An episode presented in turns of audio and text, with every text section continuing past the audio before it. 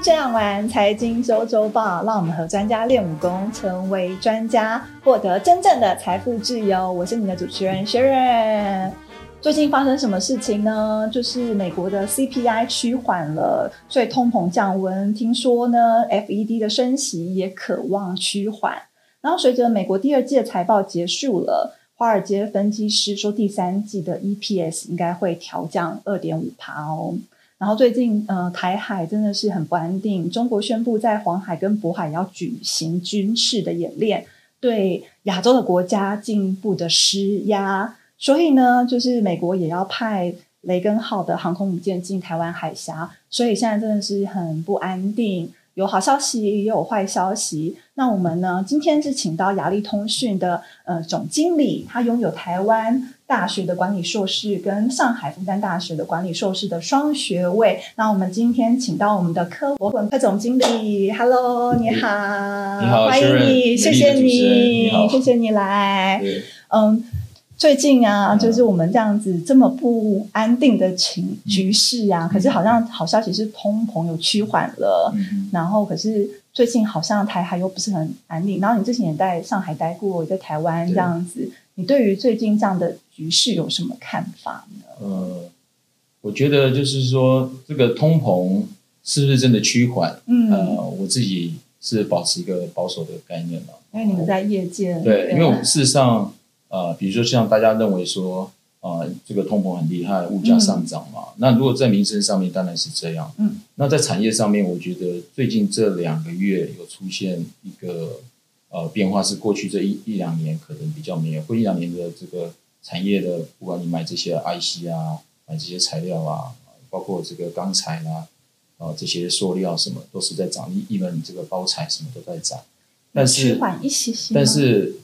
已经有开始有一些比较属于消费型的啊，比如用在一般的笔电啊、notebook 这种这个 PC 类的啊，这种比较不是属于工业级啊，或者是等级高的这种 IC，它开始有出现降价，而且幅度蛮大的现象。嗯，那我的经验告诉我，三十年的经验告诉我，那就是代理商他库存已经积压到，那代理商通常。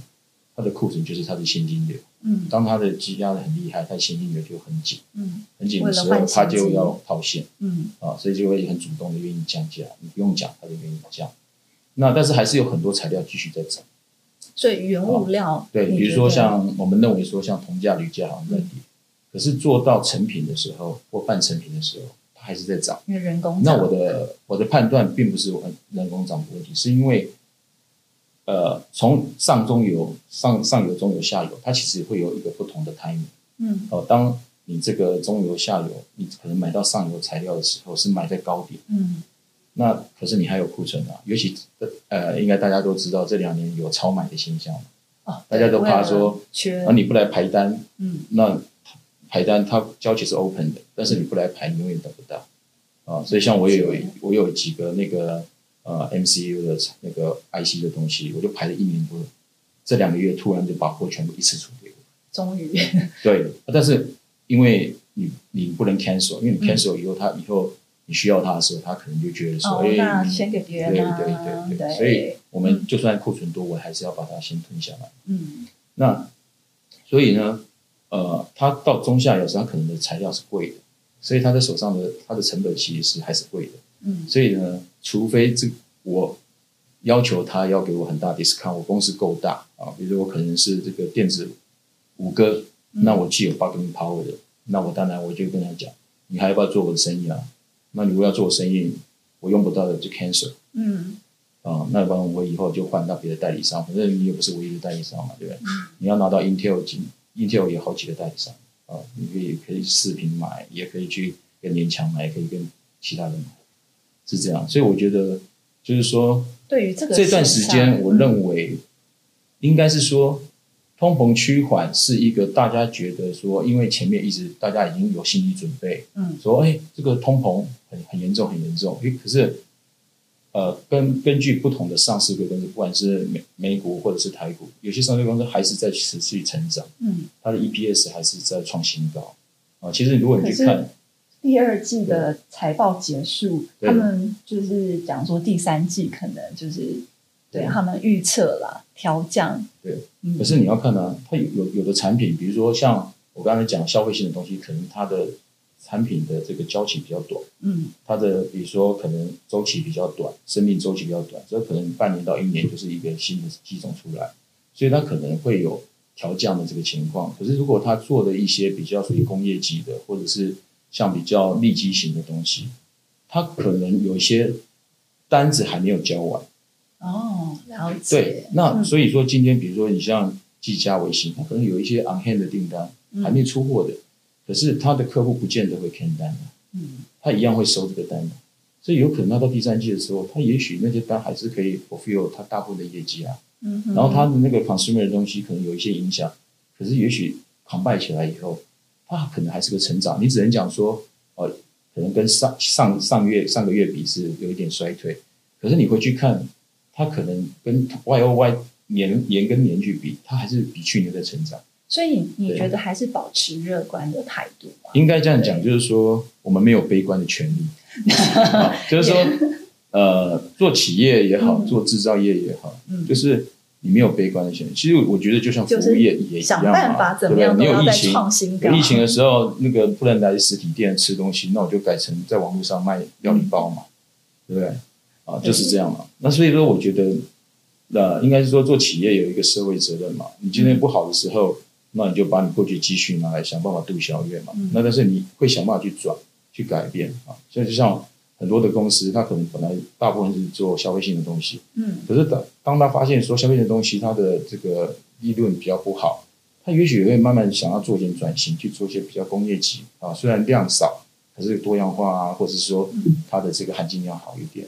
那只是说这个要有一个时间呢，这这不可能一下子就反反转嘛，这样对。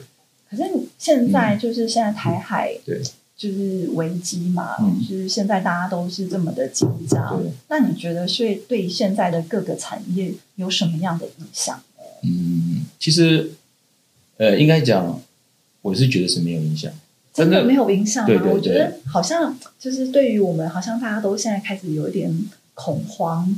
呃，我我分享，你刚才讲我是也是复旦的管理硕士嘛，对，那我有一半的同学是呃。对岸的这个呃大陆同学，在那个那个佩洛西来拜访台湾的时候，我们的微微信群很安静，但是只有大陆同学来问我们说：“哎，台湾同学你们好吗？”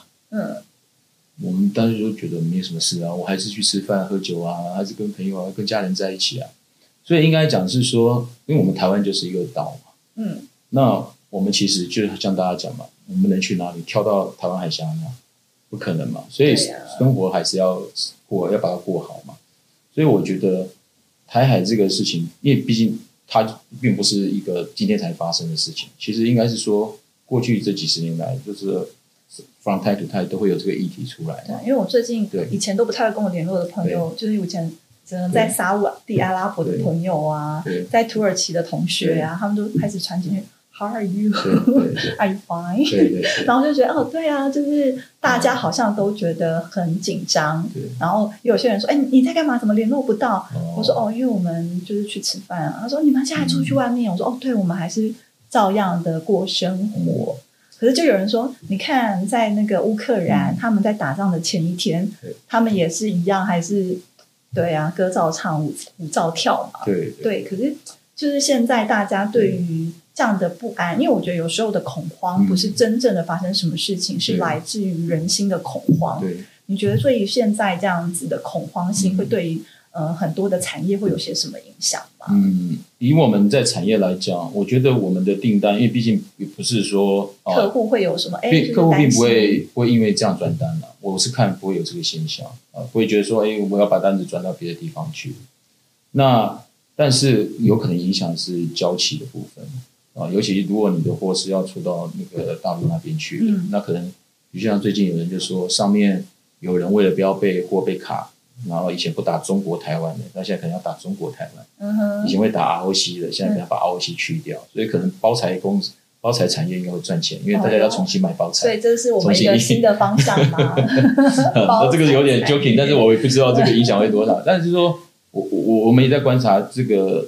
呃，物流是不是会受影响？嗯，尤其是跟大陆啊，不管你是从大陆出口的也会被影响到。对啊，因为很多不是说班机啊，对，就是说可能物流方面。那至于生产制造，因为我们的材料不可能说呃抓的那么短的存货周期，嗯，所以我觉得短期里面啊，当然你如果说像这个俄乌战争，人家讲说你如果打两三个月不会有事啊，那如果你时间一长的时候，也许影响的东西层面会越来越广。对啊，而且会不会就是现在台海的紧张，所以呃内地的厂商拒绝跟台湾的。这边供应商做那个采买啊，或者是有些什么影响？因为之前不是已经很多呃，我忘记几条，太太太多了，忘记算，就是几个已经什么渔产啊、农产啊，什么都进进运到那个内地了。不会了，我觉得，我觉得这个中国富了以后啊，它是社会主义往资本主义靠拢，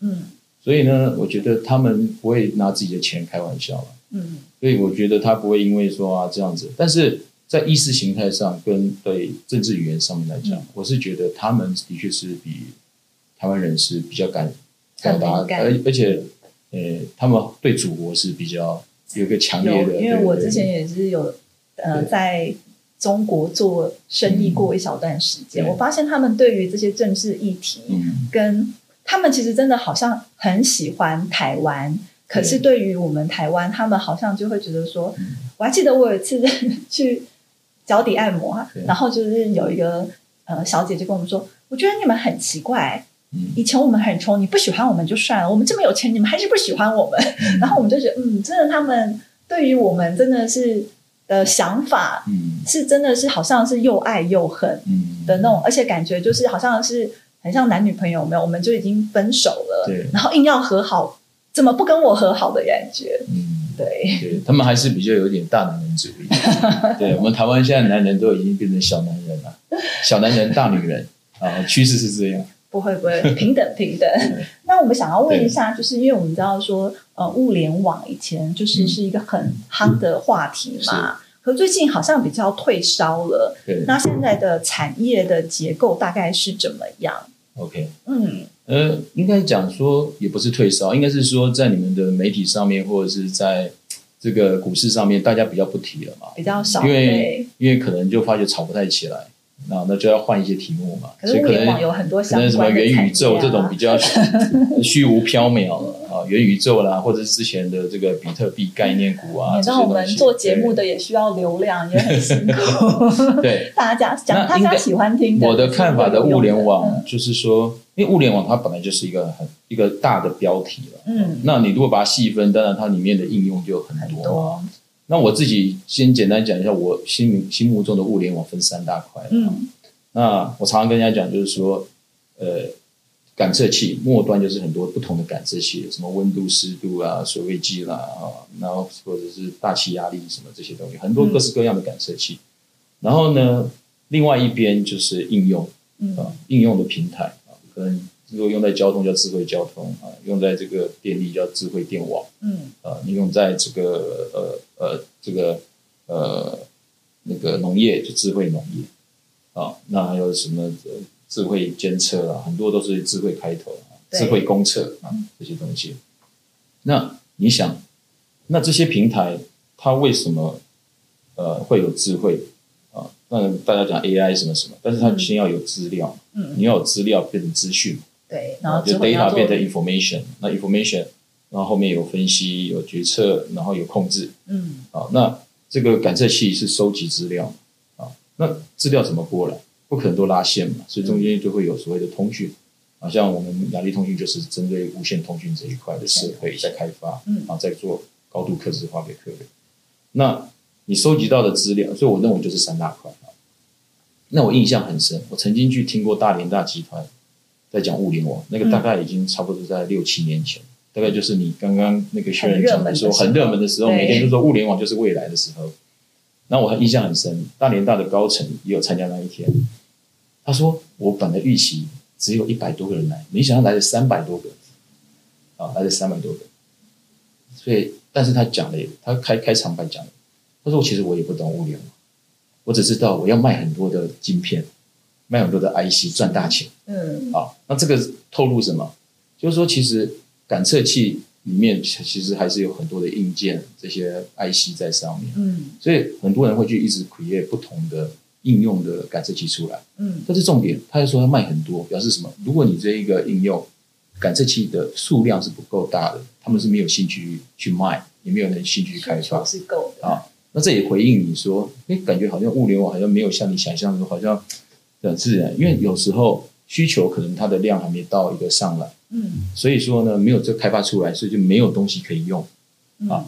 那再来这个通讯，其实我认为通讯这一块，不管有线、拉线、无线，其实像无线很多大部分都用四 G 啊，就是这个远端，然后近端可能就呃大家比较知道是 WiFi 蓝牙，但是可能还有一些是属于非标的啊，就是啊法国他们有可能有一些，你是 LoRa、外上什么这些东西。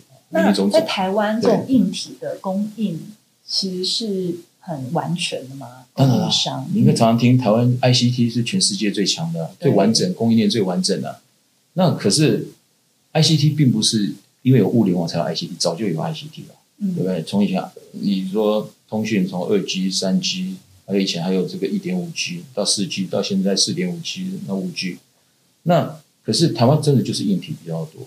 那软体的软体那那一块的话。其实物联网的软体，物联网你觉得有标准吗？就像你讲，我也觉得它的用运用的地方真的很广。像你说电电力有电力的标准，对不对？呃，电灯有电灯的标准，对。但是物联网有标准吗？其实物联网在世界上是没有标准。嗯，你去问人家说说物联网是 I I E C 的什么东西，或者是 I Triple E 的什么东西，没有讲不出那个号码。嗯，所以物联网其实是没有好。那你刚才提到软体是谁在做？其实，在国外。国外他们其实有一些软体公司，他会把他们的物联网，比如说我有接触到一些国外的，他们可能会针对一下工厂的智慧工厂，嗯，啊，像你像工业电脑，很多时候以前也是为什么叫工业电脑，是因为以前只有工业用得起电脑，嗯，那慢慢的才因为这个。这个半导体的兴盛，cost down，然后慢慢的普及化。我记得我那时候去读书的时候，那个 data science 变得很红。嗯，就是对于那种资料的那种分析呀、运用。但是那时候都是很出钱的，都很出钱啊。嗯，那现在这些国外的公司，他们会把他们做过的东西，他会把它做成一个 package。嗯，啊，就像比如说你你很常见的 ERP，ERP 就是国外的东西。嗯，我们台湾就是鼎新嘛。但是国外的东西，它的 scale 是比较大、比较完整。那所以国外的进来，可是我知道的都卖的不好啊。那卖卖的不好，是因为我个人的看法，是因为物联网基本上它不是一个大量的东西。嗯。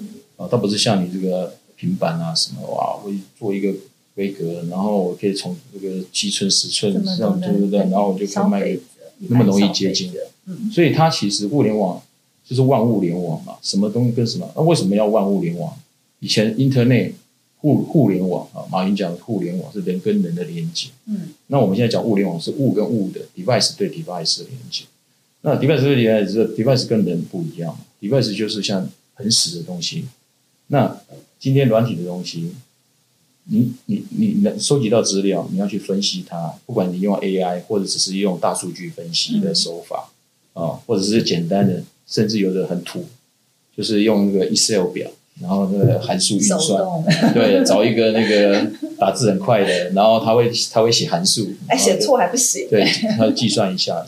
可是这些东西得出来的东西，除了给人去做决策分析以外，其实最重要的，我希望在及时能够去控制到系统嘛，嗯，对不对？那你觉得一个标准的软体能做到这件事情，应该很难吧？因为你你你你的这个末端的这个感测器是五花八门的，现在我觉得真的都还是要走，因为每个产业的克制化吧，对，是不是？克制化当当然是每个公司都说要做克制化，那克制化的意思就是毛利比较好，嗯，但是克制化的的意思就是非标嘛，没有标准。对薛仁你来讲，我帮你克制化就是薛仁的标准，我是 Albert，为我克制就是 Albert，可是 Albert 的。可能只有跟薛润重叠，只有百分之三十。嗯，那剩下的你还是要。我常常，我像我公司有做这些设备，很多老板第一时间跟我问的时候，问我说：“哎，你的东西 PC 我也买得到啊？那个早上订，下午就来，为什么我一定要跟你买？”后来我只跟他回一个，我说：“哦，那如果你花几千块早上订了 PC 用，下午收到，你的工程师把电源送装上去，结果你资料都收得到，也是你要的东西。照你的意思，那我恭喜你，你几千块就做到你要做的，CP 值很高。嗯，如果你没有达到你的期望，这是我的名片、电话、手机，请你记得打电话给我。他说我了解，我这是一个简单的的的的的例子啦。所以说，就是说，物联网它其实是，而且，所以你们会不会是遇到最大的困难，就是其实很多的业主自己也都不知道自己要什么？哎，是不是？看起来你很懂，没有错，就是说。常常我们去跟客人谈，嗯，他只跟我讲哦，而且他不知道，你叫他写规格，他不会，嗯，啊，那但是他就要你提 proposal 给他，嗯，所以有时候我们就变成要用 Q&A 的方式，去问他说，那通常我现在接触的客人有两个族群，嗯，一种就是老陈，嗯，啊，一种就是二代或三代或者是比较年轻的 team，嗯，老陈通常。你跟他 Q&A，他问不出什么东西，他就会说：“我这个从小就会做了，我已经做了几十年，所以你很难把它变成 put on paper，把它量化或数字化。”年轻人，哎，他比较有 sense，他可以跟你谈很多，嗯，但是问题是，到后面他谈完以后，可能这个公司的配合度不一定上来了。可是，对这样子，其实我们台湾就是在这些就是上市公司是也像你讲的，我们台湾都都有做嘛。也是算是全球的物联网供应链很主要的一部分啊。那你讲的应该是比较讲硬体吧？对，硬体，对对，很重要的一部分。所以，所以国外知道要什么？对，所以国外也有 scale 啊。嗯，他他他，国外他知道要什么，他也会去可能定。其实像呃中国，他们就有所谓的国标啊，他们会定很多自己国国家的标准。所以我们其实是跟中国跟其他国家比起来，我们是真的还是比较有竞争力的嘛？嗯，应该是应该是说。我们都是比较小众、小量的，在小范围在做啊，然后就是有这个各种每一家有自己的这个呃规格啊，什么什么。但是我们的好处就是弹性很大，弹性很大。对，所以我们可能就是可以很快的时时间，然后我们就可以符合客户要做什么东西，所以我们的弹性很大。那国外可能就是一看到你要多少量哦，五百个，哦，对不起，我们没办法。做怎么？对对，连连跟你讲话就马上电话就挂了，嗯，email 也不回你，嗯，但我们台湾可以。那我刚才讲的说，其实通讯在物联网的通讯这一块，我自己的认为，这个东西是像一个 infrastructure，它其实是一个基础建设，嗯，就是说，不管说你今天以后用五 G，其实这个都是要靠政府的补贴在做，那而且都只有大的上市公司啊，他们才有这有办法承接政府这个补助计划啊，上亿的这个补助计划来做，啊，那但是。再往下走到应用的时候，那因为会去做应用平台的很多是新创公司，或者是大公司里面的 IT 部门，或者是很多小公司，它可能是用 freelancer。那如果我们是投资人，因为你们是产业的界的嘛，那我们是投资人，当我们要选择就是有关。呃，就是我们台湾物联网的上市公司的有关，不管是硬体或软体的公司，是。你觉得我们投资我们要看的方向是什么？那第一个，你你他们至少财报会告诉你，那就看他财报有没有揭露他在物联网的产品嗯。的比重跟他的那个金额占他比重有没有很高？嗯，如果他比重很高，那表示他物联网在他的公司是一个很重要的产品。嗯，而且是对他的这个呃这个贡献度很高。嗯，如果占得很低，甚至他连写都不写，那你觉得他说他有物联网，你相信他做很多吗？因为我我。我可以讲我们私底下聊天的过程吧，可以，就是你说，就是有一些公司，然后他之前就是呃，大家都觉得他就是做物联网，所以怎么样想到他，都还是觉得他是做物联网。那不是就物联网啊，也有什么比特币概念啊，然后也有什么风力概念股。可是其实他可能在这个地方没有赚钱，或是也没有做，可是大家都也觉得他就是。这个概念股的确是有这样，所以但我不能讲是哪间公司。没关系，那你教我们怎么分辨，然后怎么去投资，可以找到好的标的物，这样子。OK，嗯，就是我我就是像我讲的嘛，就是上市公司它一个就是财报揭露，那当然财报它揭露，有的人他他不见得会接到到那么细嘛。那如果说他愿意跟你讲说，哎，我在这方面的产出有多少，或者他的研发的金额投入有多少，嗯，那这个是最好的。Evidence 就是证据说他真的有在做物联网，而且做的很不错，很成功，而且他未来几年是成这个正成长的方式嘛。哦，那那要不然的话，以在产业外的人来讲，你们其实。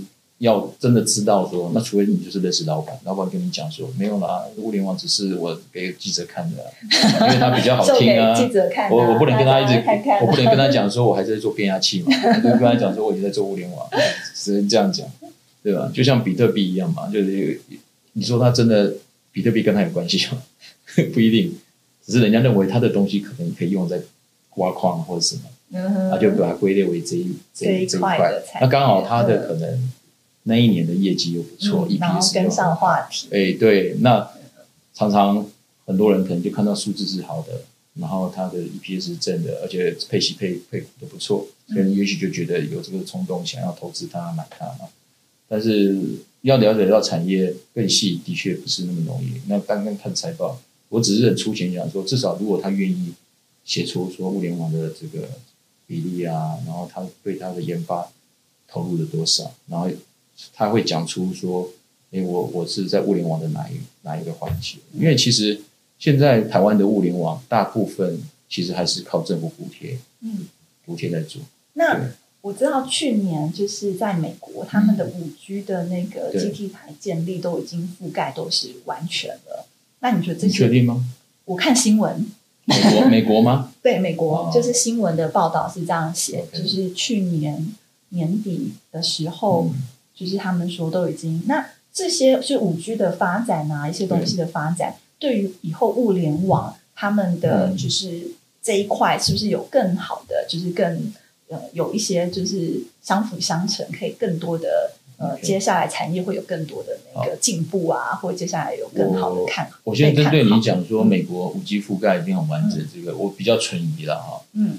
那为什么我存疑？因为其实如果你看过去的三 G 啊、四 G 的发展来看，其实日本、韩国像这种亚洲国家啊，even 台湾、中国大陆，其实都是比欧美还要再快的。我也觉得，是是是比他们还在快的。所以我我有一点收不到讯号，我是有点怀疑说，你如果美国已经覆盖的很好，嗯，那回过头来你讲说五 G 对以后物联网的应用来讲，我相信。某些物联网的应用是需要五 G 的，就是会，就是我想说，就是会不会对于物联网这一块的发展，他们是会更有跳跃式的进步啊，或者是有一些对产业的提升有更多的帮助。我我自己认为说，还是要看，嗯，还是要看说这个物联网的效益跟它的产值是不是大到，呃，产业人愿意去用五 G 这个技术来。投入开发，嗯，投入系统整合，因为五 G 的东西跟四 G 又是一个不一样的 level 啊，因为五 G 速度很快嘛。但是，就像我们两个聊天的时候，我问你说，你有在追剧吗？你用四 G 用 WiFi 追剧会不会累个？嗯，如果都不会，你很 enjoy，那你为什么要用比较贵的五 G 呢？哎，可是有很多朋友他们就是申请五 G 啦，因为就是一个大家就觉得是新的嘛，对对，新的那为什么五 G 五 G 为什么？其实你如果去看美国为什么还 care 华为他们去弄五 G 或或这些，因为这是国防议题。嗯，用五 G 速度很快。那我先讲一点，这个有点技术性。五 G 其实有分两个嗯 label 啊，一个叫做频率在 sub 六 GHz 下，这种是比较商用的，就比较接近我们现在四 G 这种 LTE 的。然后再来就是二十一 GHz 以上，那个就是超高频的，这个就是要用那个毫米波技术，冰封米。啊，那这个已经其实已经是两个不很大的差距的。那国防啊，或者是医疗啊，这些需要很快的传输速度的，嗯，它有可能就是以后的五 G 真的有把这个超高频的建制发展在上面，那当然它的这个呃应用的效益就会很大。要不然现在其实像你现在 notebook 里面的，其实它的频率用在五 G 就就是我讲的大概最高就四点五 GHz，三点七 GHz 两个频段，嗯。啊啊，当然会快一点点，而且就像 WiFi，你可能听过叫六一嘛，嗯，呃，这 WiFi 以前是二点四 G 还是五 G 还是，它现在有个六一，嗯，还会多二点五倍的速度，啊，所以说，我觉得还是要回归它这个物联网这个应用，它需不需要用到五 G？因因为我就觉得之前就是物联网，它就是被炒得很热，对，然后现在比较就是呃退烧了。可是我们一直都觉得它是趋势，对，可是我们它是趋势，我还是同意它是趋势，对，它是趋势。可是就觉得他说，哎，五 G 出来了，还有一些东西的，呃，就是让它是不是又可以变成就是接下来大家炒作的另一波话题？嗯，我觉得如果是我讲的那个到毫米波以上那种比较高端，然后要求这个速度就是很大的一个一个一个差异性的，然后因为它是用在国防，用在医疗，它的含金量就会比较高，嗯，它就不会是像你用在农业。因为台湾的都是小百分之九十的小农嘛，那一年营业额都没有五百万台币的，那他用不起这个东西。我们在美国看到人家撒农药都飞机，对对对，所以说我觉得这个跟 scale 有关系。如果这个物联网的应用，它的 scale、它的 budget 预算是含金量是够大，那当然就会去用好的这个五 G 的这它的它的量大是，我觉得有些这样的指标性的公司，嗯，它的技术、它的含金量都到了，那。相相对，就像其实就像可以透露吗？其实就像 Space X，它它就是每个人听问我说：“哎，你做天线就以为是我做低轨道。”嗯，每个人说：“哇，那你公司有做低轨道吗？”并没有。对，大家都很会想。对对。可是你看低轨道看起来好像也，大家好像也只卖 Space X，只卖给马斯克一样嘛。对，所以呢，他只要一不买，开始大家就哇，那个就上上下下的。对对对。所以我是觉得。它一定是个趋物联网这个应用，应该讲说这个应用，因为你看少子化，全球少子化，然后再来这个很多东西人会犯错，所以这个设备跟设备直接连接，是一定是个趋势。未来你一定希望说，我不用再回家开冷气，他自己就会凉。比如说，他可能会学习说，哎，知道学人。几都几点回家？然后，所以他就很贴心的帮你，大概先把机器开起来，不管冷气、暖气，帮你开起来。因为回家就觉得温度很舒适，也不用再什么到处找 WiFi，或者是用你的四 G 吃到饱去控制，然后再去去开你的冷气。啊，所以这个是一个阶段一个阶段，从这个这个手动、半自动，然后再慢慢到全自动。啊，那但是我现在讲这个应用都是比较没有生命危险的问题。那你想想看，当你要做到控制的时候。那就有很多的法规啊的问题会出现，对不对？今天如果控制你的人热水，你在洗澡洗得很高兴，结果他突然把你热水变一百度，烫伤了，请问你要告谁？是卖你卖你这个热水器的厂商，还是要卖这个，还是呃破服他这个政府？嗯，对不对？这个就是会有很多的问题产生。所以我觉得物联网它是趋势，但是它不会走得这么快。啊，因为现在大家都是做资料采集，嗯，那资料采集是用我们现有既有的 ICT 的供应链跟架构就已经做得到，嗯，它不是一个新的技术，它是一个成熟的技术，嗯，但是你要到应用这一块的时候，因为应用的话，每一个应用的需求都不一样，所以你很难把它 标准化。那很难标准化的时候，你要兼顾安全法规，方方面面，其实没有那么容易的。啊，就像说，哎，所以现在台湾的法律规定跟国外的法律规定会有一些落差吗？没有，没有什么叫做所谓落差。今天法律不会规定你的智慧冰箱的定义是什么，没有。你有看到吗？国外你就去买一台国外的 Westinghouse，他也不会告诉你说法规是规定什么。对，因为其实还是停留在基础的规定嘛。比如说你不能被电到啊，你不能电磁波啊，你那个要在安全值多少下，这个都是已经过去传统的东西啊。所以我才会说，其实物联网的东西就像智慧交通一样。今天，然后我就可以讲一个一分钟讲一个小故事，很有趣。我复旦的同学，我们在几年前还在念书的时候，曾经跟我讲过。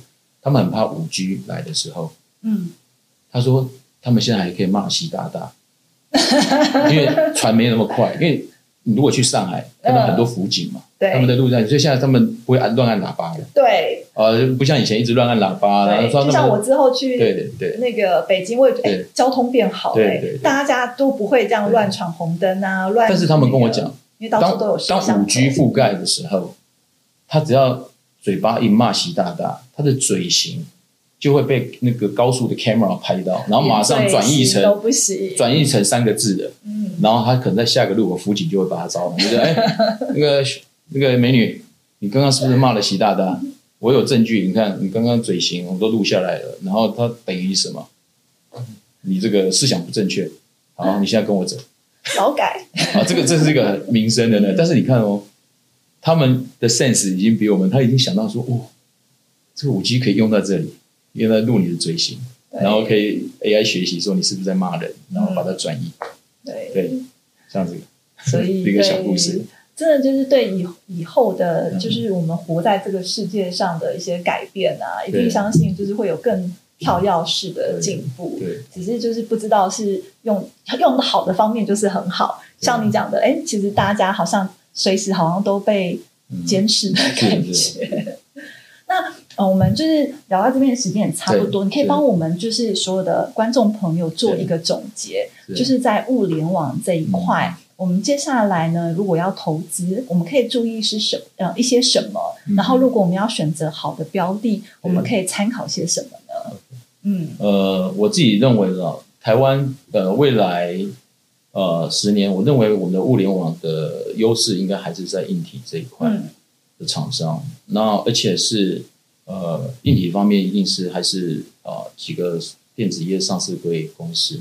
我觉得他们还是具有比较大的优势，不管在成本的竞争力啊，或者研发能力啊各方面，嗯，还有这个品牌啦，或者是说，因为我刚才讲的，其实物联网还是要靠政府来 support，嗯，那政府基本上筛选厂商，他还是会尽量，尤其是基础建设啊，或者是说比较大的项目，他还是会找这些上市贵公司跟大的品牌合作，嗯，呃，他比较不会去找中小企业，因为这个是一个风险的概念。啊，所以我认为未来十年，大家可以关注，就是说这些上市公司他们在物联网这个应用跟物联网他们的产值方面，它是不是在它的财报上面，或者在公司的研发方向，或者是他对媒体的发布，他有没有这方面比较多的介绍啊琢磨，那都可以关注他的这个每一年的 Y O Y 是不是一个正成长，而且是一个高度成长，可以做来做参考。好，那。软体的部分的话，大部分都是新创公司，新创啊，而且都是很 focus 在做某一个应用。他可能做农业，他就做农业，而且甚至跟对比应到，他可能只做水质，嗯，水产养殖，或只做呃那个植物的，嗯，啊，因为新创公司基本上都是啊，律师公司成立比较晚，然后这个人手啊，律师是比较限制，那资金也限制，所以他们会先 focus 做。除非他慢慢的在这个目，这个呃金额做大，然后慢慢这个越来越越越越强 strong 的时候，他可能会再跨到不同的 segment，再增加这些东西。所以新创公司，我认为还没有那么容易。所以对，因为就是自己就是比较没有那么快的能够上来。所以在短期跟中长期，其实硬体都是一个蛮好投资的。对，我认为风险相对比较低，而且因为因为台湾这一块就是比较强嘛。嗯，对啊。那软体其实感觉好像就是，除非你是要长期持有，让它可能接下来找到一个有潜力，就像买热透的感觉。但是是吗？不好判断，不好判断。但是如果这个软体公司有它的有一些这个它的 team 的 background 比较啊，我举例，比如说。这个公司它做的是比较，呃，像国防啦，嗯，啊，或者是医疗，而且它背后有一些，比如说政府的这个资金啊，或者是说它的 team 的的的的 background 都是过去，呃，是比较好的 reference，而不是说只是因为他会写软体，或者是说他是好学校毕业，啊的话，我觉得这些可以关注一下。所以是说他，因为因为因为最后经营者，不管你。研发再强，最后还是回归到生意面。你有没有订单？对。对，那你要接单，这么棒的总经理，业务能力这么强的，所以就是一个好的指标。那我们今天节目也差不多了，谢谢你今天跟我们聊了这么多，然后给我们这么多的知识，然后也希望你可以常常来跟我们聊一些，就是因为我觉得你真的是一个逻辑很清晰、清楚，然后就是很有深度的一个人，真的很谢谢你，谢谢你，好，谢谢，谢谢大家，拜拜。